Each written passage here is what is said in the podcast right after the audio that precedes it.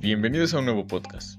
Este día les hablaré sobre un tema que me genera un gran interés y que siento que es importante, la relación de Estados Unidos con México en la época de la Revolución Mexicana.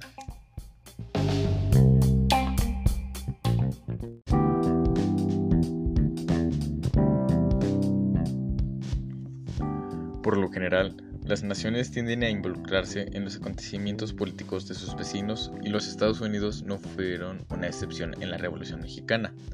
Por ejemplo, durante la Revolución Americana, el gobernador español de Luisiana, Bernardo de Galvez, abrió un segundo frente para luchar contra los británicos en el sur. Su apoyo fue clave para la victoria de Estados Unidos. En el caso mexicano, el presidente estadounidense jugó un papel decisivo en la caída de Victoriano Huerta y se inclinó a favor de Carranza en lugar de Villa. La Revolución Mexicana generó un gran interés a nivel mundial, ya que muchos extranjeros habían invertido en México durante el porfiriato.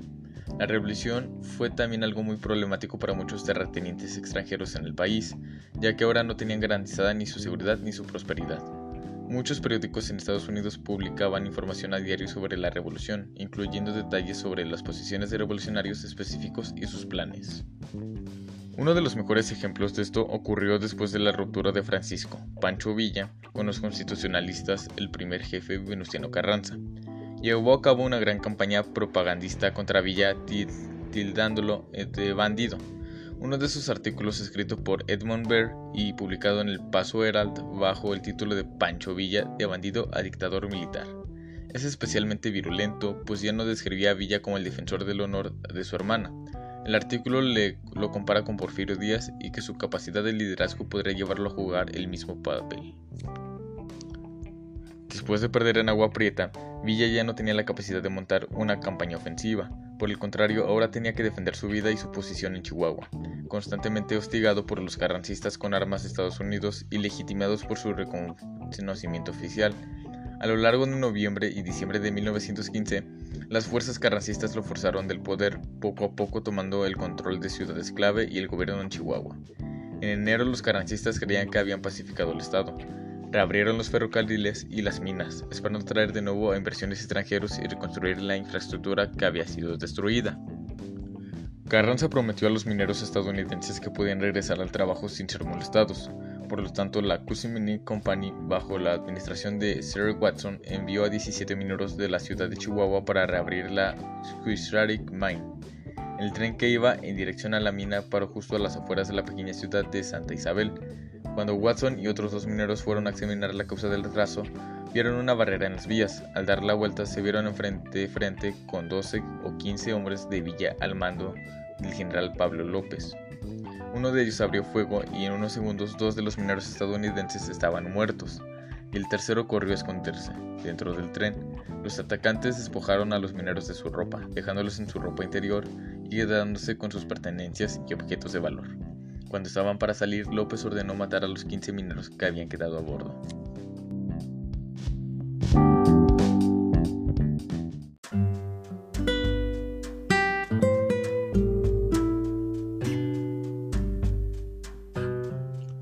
El incidente duró apenas 30 minutos. La mayoría de los mineros y hombres de negocios estadounidenses en Chihuahua todavía preferían a Villa antes que a Carranza, a quienes consideraban imprescindible ellos creían que Villa los ayudaría en caso de que verdaderamente Carranza no fuera de fiar. Al final de este fatídico 10 de enero, sin embargo, el apoyo estadounidense a Carranza se consolidó. Nadie sabe si Villa ordenó la masacre de Santa Isabel o no. Quizás López había actuado con cuenta propia. Villa negó cualquier relación con el incidente y aparentemente se puso furioso cuando se enteró de lo que había acontecido. El propio López solo concedió una entrevista sobre el incidente un artículo del 25 de mayo de 1916, el periódico de El Paso Herald lo citó diciendo, Tienes que imaginar que cuando eres un esclavo devoto de un gran líder, obedeces órdenes. López afirmó que su objetivo era la ropa y el dinero de estadounidenses, pero que un soldado simplemente empezó a disparar. El presidente Woodrow Wilson trataba de mantenerse al margen de la Revolución Mexicana, Después del reconocimiento de Carranza, pero dos meses más tarde se vio forzado al intervenir cuando Villa atacó a ciudadanos estadounidenses en territorio estadounidense el 9 de marzo de 1916. Villa había considerado atacar a Estados Unidos en enero de 1916, con un ataque contra la ciudad del Presidio en el sur de Texas. Poco después, Villa sufrió los índices más altos de deserción que había tenido hasta entonces y como consecuencia se retiró de San Jerónimo, en la frontera, y decidió cambiar de tácticas. Villa reclutó a la fuerza a 500 hombres de Namiquipa sin decirles nada sobre sus planes de atacar Estados Unidos. Primero los dirigió en varios ejercicios militares para conocerlos, amenazándolos con matar a sus familias si desertaban. A finales de febrero ya estaban listos y Villa decidió atacar Columbus, Nuevo México. Porque eligió Columbus es un misterio. Era un terreno árido, extremadamente pobre, con una población compuesta en su mayoría de agricultores que escasamente producían lo suficiente para subsistir, y una guarnición de 600 soldados. Un recuerdo de las guerras indias, antes de nada, Villa envió un grupo de reconocimiento para explorar el terreno y la guarnición antes de atacar. La guarnición estaba mal preparada para el ataque porque su comandante Herbert J. Slocum creía que Villa venía a pedir asilo y transporte a Washington. A las 4.11 de la madrugada de 9 de marzo, 485 soldados villistas divididos en dos columnas atacaron a la ciudad y a guarnición en Columbus pero por error prendieron fuego a los establos en vez de los barracones y los soldados estadounidenses los forzaron rápidamente a retirarse. Las tropas de Villa entonces dieron la vuelta hacia la ciudad gritando ¡Viva Villa! y muerte por los gringos. Por dos horas, aterrorizados a los 400 habitantes de la ciudad, incluso prendieron fuego a la plaza central. Mientras tanto, las fuerzas estadounidenses se habían reagrupado y habían expulsado a las tropas de Villa antes del 7 de la mañana. El, ejército de villano capturó municiones, no se ganó ni el respeto ni miedo de los soldados y habitantes de la ciudad, y sufrió más de 100 bajas, en comparación con los 18 muertos de las tropas de Slocum. Columbus quedó irreconocible después de la quema y Villa se convirtió en enemigo de Estados Unidos. Esta caricatura política dibujada por Luther Daniels Bradley fue publicada en noviembre de 1916 y reflexiona sobre la justificación de la intervención de Estados Unidos en México. En ella, la Estatua de la Libertad parece envuelta en la bandera de Estados Unidos vigilando las tumbas de los 18 estadounidenses muertos en el ataque a Columbus, Nuevo México. Al otro lado de la frontera, buitres sobrevuelan áreas marcadas como territorio de Carranza y territorio de Villa aproximándose a Estados Unidos. La caricatura justifica la intervención estadounidense implicando que si Estados Unidos no cruzaba la frontera para proteger sus intereses, entonces los mexicanos entrarían en Estados Unidos y atacarían a los inocentes defensores de la libertad.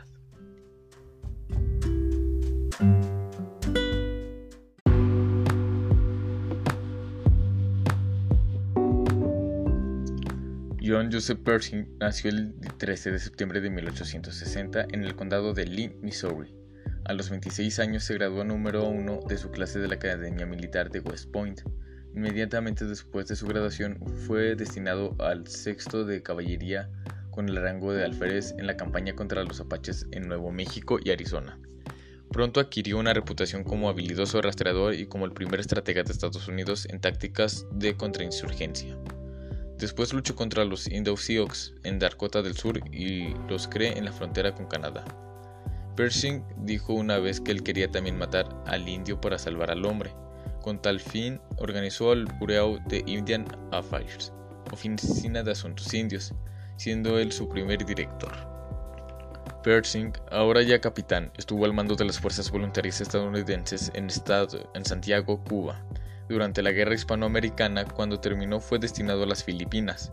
Después de muchos años en Asia, regresó a Estados Unidos en 1913 para asumir el cargo de comandante del prestigio de San Francisco al norte de California. Pershing permaneció en California con su familia durante dos años. En 1915 su esposa y sus tres hijas fallecieron en un incendio y más tarde fue destinado al Paso, Texas. Después de que Pancho Villa atacara a Columbus, Nuevo México se presentó voluntario para ponerse al frente de una expedición puntuativa en México. Durante todo el año siguiente, Pershing persiguió a Villa por el norte de México, pero nunca fue capaz de capturarlo. A pesar de ello, en 1917 fue nombrado comandante de la Fuerza Expedicionaria Americana en Europa durante la Primera Guerra Mundial. En 1921 fue nombrado jefe del Estado Mayor del Ejército de Estados Unidos, cargo en el que se mantuvo hasta su retiro en 1924.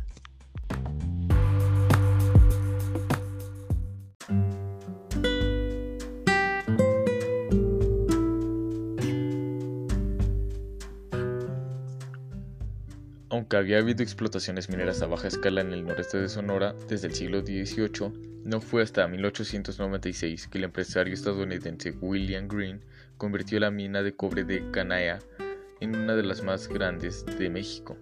Greene también tenía tierras, ganado, madera e intereses en los ferrocarriles, con lo que dominaba la economía local y gracias también a los favores que recibía los gobiernos estatal y nacional.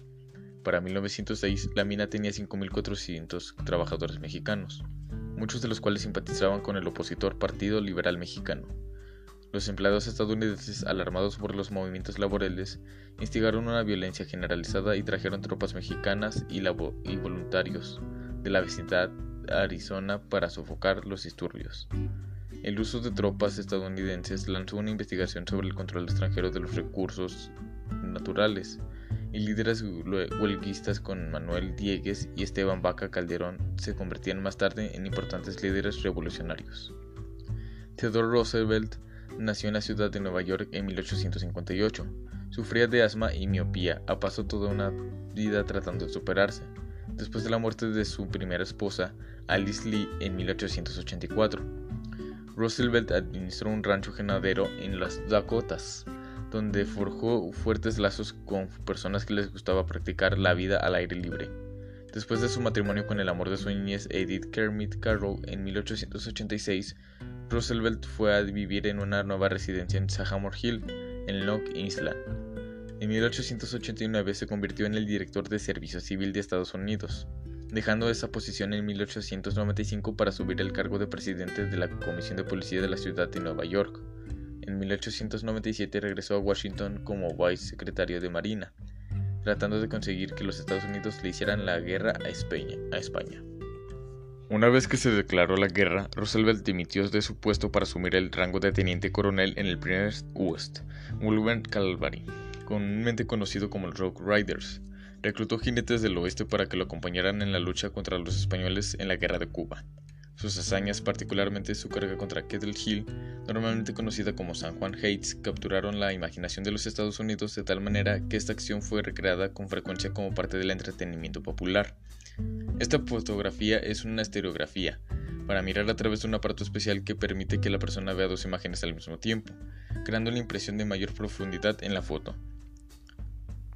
Cuando regresó a Nueva York en 1898 fue elegido gobernador de ese estado. En el año 1900 Roosevelt fue nominado para Vice President en la exitosa segunda campaña presidencial de William McKinley, en parte debido a que los varones del partido querían deshacerse de un gobernador enérgico y en parte también a su propia ambición. Seis meses más tarde, McKinley fue asesinado y Roosevelt asumió la presidencia a los 42 años de edad, la persona más joven en ascender al cargo. Una de sus acciones más notables fue alentar una revolución en Panamá en 1903, culminando en la construcción del Canal de Panamá. Ejerció dos mandatos como presidente y se postuló otra vez en 1912 en la campaña de Bull Moose, dividiendo a los republicanos y permitiendo que Woodrow Wilson, un demócrata, ganase las elecciones. Fue el primer presidente de los Estados Unidos en estar estrechamente involucrado en los asuntos de América Latina y contribuyó al interés del país por esta región.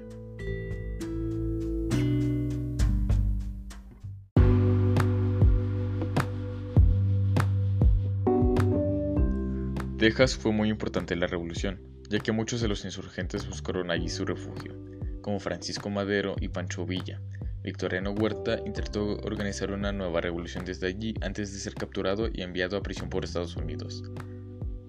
Debido a la proximidad de El Paso a la lucha que se estaba librando en el norte de México, los periódicos de esa ciudad proporcionan importantes testimonios de primera mano sobre el acontecimiento. Periodistas del Paso Geral fueron a México y publicaron información recabada directamente de las facciones que se encontraban en guerra. El artículo que se incluye aquí está tomado en un periódico de Texas digitalizado como parte de la página web de Crawling America de la Serial and Government Publication Division. En la biblioteca del Congreso, el artículo muestra el acontecimiento adquirido en los periodistas de Texas sobre el conflicto de elecciones que se celebrarían después de la restauración de la paz, la recepción en Washington, D.C., a los enviados rebeldes y las ciudades capturadas por las fuerzas federales o rebeldes. El presidente Porfirio Díaz soñaba con un futuro para México con una mayor prosperidad económica y un respeto internacional consolidado, por lo que usó la intervención extranjera, la industria internacional y las mejoras en la infraestructura para traer al país la paz que tanto ansiaba. Díaz comenzó con la transformación de México en la década de 1880.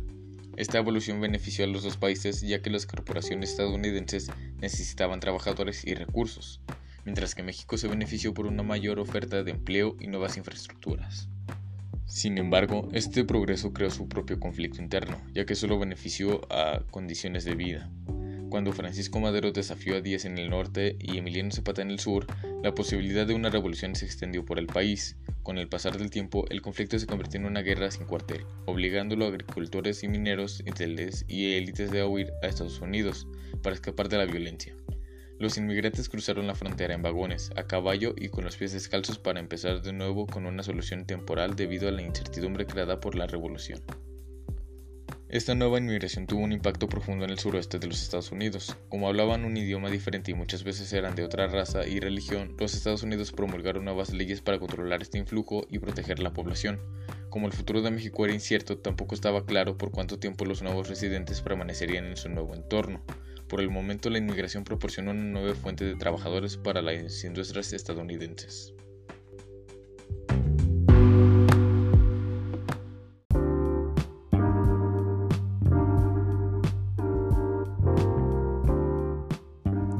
Comenzando en 1910, un conflicto que inicialmente había surgido en parte para ayudar a los campesinos, acabó obligando a muchos a huir. Miles de refugiados cruzaron la frontera con el fin de buscar paz y seguridad y ciudades como El Paso y Laredo Texas se convirtieron en sus nuevos hogares.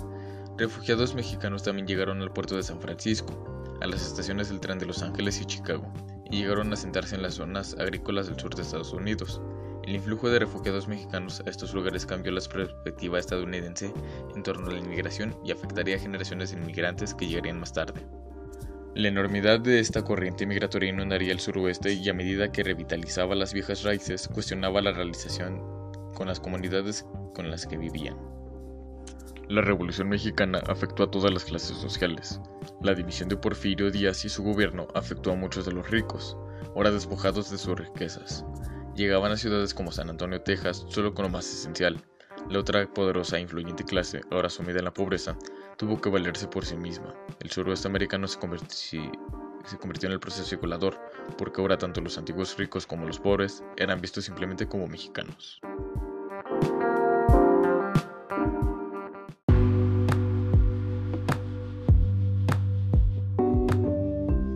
Periodistas como Enrique y Ricardo Flores Magón, escritores y editores del periódico Regeneración, criticaban el porfiriato y al presidente Díaz en lugares como Louis, Missouri y Los Ángeles, California. Eventualmente, al igual que otros exiliados políticos como Antonio Villarreal y Librado Rivera, los hermanos Flores Magón se vieron forzados a huir de México. Como miembros fundadores del Partido Liberal Mexicano, llegaron a convertirse en una parte importante en la Revolución Mexicana. Los Estados Unidos jugaron un papel importante en la, evolución de la Revolución Mexicana. Apoyaron el movimiento antireeleccionista, estaban de acuerdo con la rebelión de Bernardo Reyes y Félix Díaz contra Francisco y Madero. Ayudaron a los revolucionarios a derrotar a Huerta e invadieron Veracruz en 1914.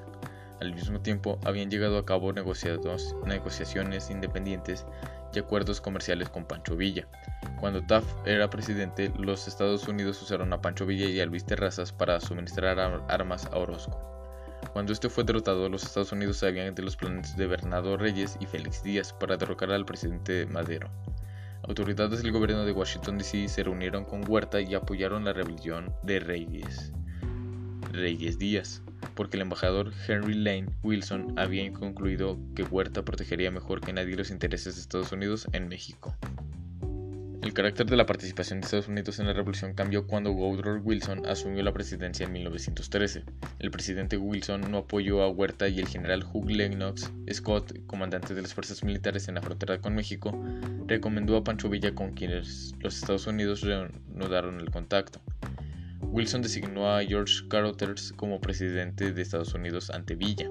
Estos suministraron al ejército de Villa uniformes khaki y rifles modernos, en ocasiones gratis, en otras a precios muy reducidos durante 1914.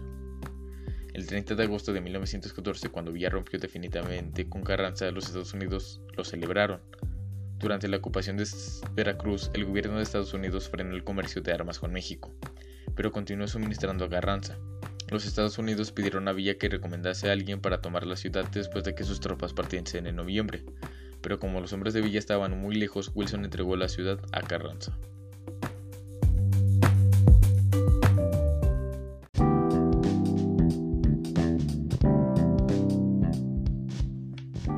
A diferencia de los corridos, la música popular estadounidense se enfocaba en levantar la moral y recabar apoyo popular para la intervención de México.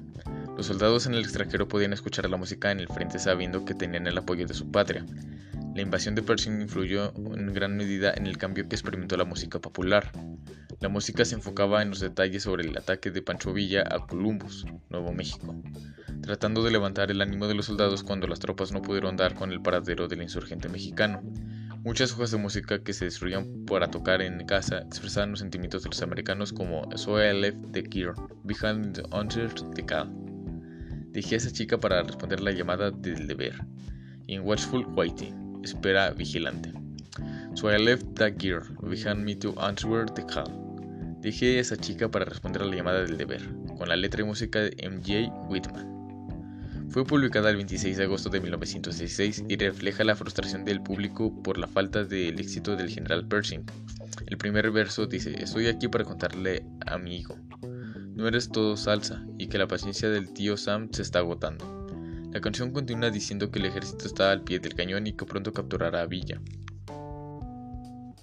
Watchful Waiting, Espera Vigilante, con letra y música de la señora Leanna Dimitz Osborne. Fue publicada en 1914 y refleja la opinión popular sobre el incidente de Tampico y cómo la música fue usada para conseguir apoyo para la intervención estadounidense. México, ¿sabes dónde Huerta estaba al mando de las tropas que insultaron nuestra bandera en Fort Tampico? Estados Unidos había estado en una espera vigilante cuando vino este repentino golpe y se dio la orden a los chicos en azul de marchar hacia México. Aquí se pueden ver las portadas de algunas hojas de música sobre la invasión de Pershing. La decoración fue diseñada para apelar el sentimiento patriótico de los compradores y animar a la gente que apoyase al ejército de Estados Unidos. El presidente Wilson esperaba que un éxito rápido en México contribuyese a la buena imagen del ejército y con ello aumentara el número de reclutas. Los refugiados mexicanos llegaron a Estados Unidos, huyendo de la violencia de la Revolución Mexicana y en el caos que se creó los estados se vieron obligados a extender protección a ciudadanos y a sus nuevos residentes, pero los estados no siempre fueron capaces de mantener la violencia de la Revolución Mexicana alejada de su lado de la frontera, como quedó demostrado cuando Pancho Villa y sus hombres atacaron Columbus, Nuevo México, en 1916, causando 17 muertos, 7 soldados y 10 civiles. El fervor de la Revolución Mexicana obligó a Estados Unidos a tomar medidas contra la agresión en sus zonas fronterizas. Eso llevó a enviar a la expedición Pershing para capturar a Villa y a la promulgación de la Ley de Inmigración de 1917, para garantizar la seguridad y el bienestar de su población. Las leyes y las regularizaciones para mantener el orden en los estados fronterizos se los hizo recién llegados tenían intención de aliciarse en rebelión o no, y esos recién llegados comenzaron a sentirse amenazados mientras que las nuevas leyes aparentemente promulgadas para proteger la población dividieron las zonas comunidades. Los inmigrantes mexicanos se defendieron formando los primeros grupos de derechos humanos en el suroeste, como el primer Congreso Mexicanista en San Antonio, Texas, que protegería a los inmigrantes contra prácticas laborales injustas, bajos salarios, condiciones de vida infrahumanas y les facilitaría el asesoramiento legal. Esto llevó a la formación de organizaciones mexicoamericanas como la League of Unity Latin American System, LULAC y el National Council of la Raza, que todavía siguen funcionando hoy al servicio de todos los hispanos en Estados Unidos.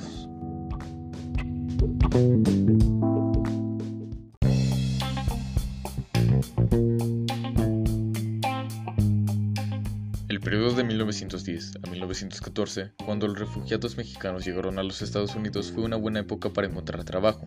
Los nuevos inmigrantes ayudaron con las cosechas y trabajaron en las líneas de ensamblaje de las factorías.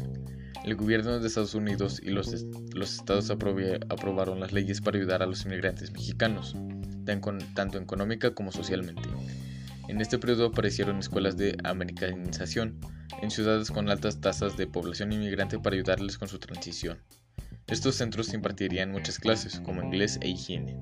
Estas escuelas no solo ayudaron a los inmigrantes a sentirse más valorados, sino que proporcionaron a, las empresas una fuerza laboral más productiva. Vivir en Estados Unidos, asimilarse a su modo de vida, ayudó a los inmigrantes mexicanos a conservar su autonomía en estas ciudades.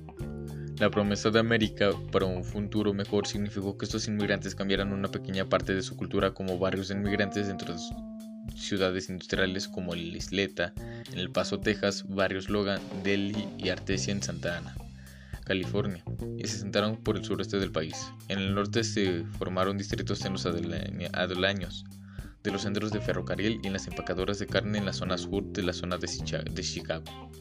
Estos barrios se convirtieron en nexos de unión y autosuficiencia mexicanos, además de proveer una futura fuerza laboral estadounidense. Muchos mexicanos simpatizaron con los alemanes durante la Primera Guerra Mundial porque Alemania nunca había invadido México, comprometido su soberanía o reclamando territorio mexicano. Por el contrario, España, Francia, Reino Unido y los Estados Unidos eran culpables de las tres ofensas. Otros, sin embargo, eran partidarios de Estados Unidos, por, esto, por estar tan cerca, pero la mayoría de los mexicanos se sentían aliviados de que los Estados Unidos estuviesen luchando en Europa y dejaran a México en paz.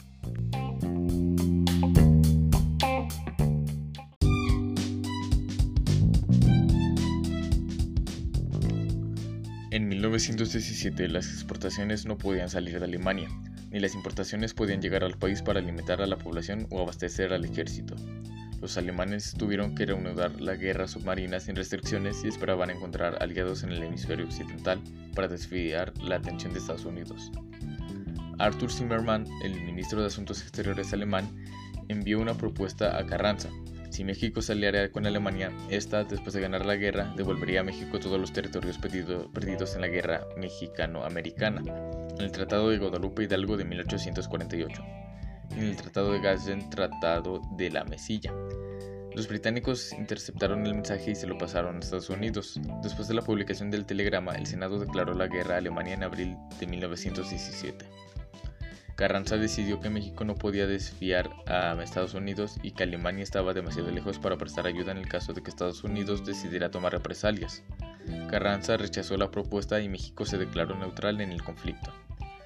Esta caricatura política muestra una mano con cuchillo recortando Arizona, Nuevo México y Texas los cuales aparecen con la etiqueta para México. El puño de la camisa indica que el propietario es funcionario alemán, apropiadamente titulado Recortando a mano un mapa del sureste de los Estados Unidos. Fue dibujado por Clifford Kennedy Berryman y publicado en marzo de 1917 en el Washington Evening Star.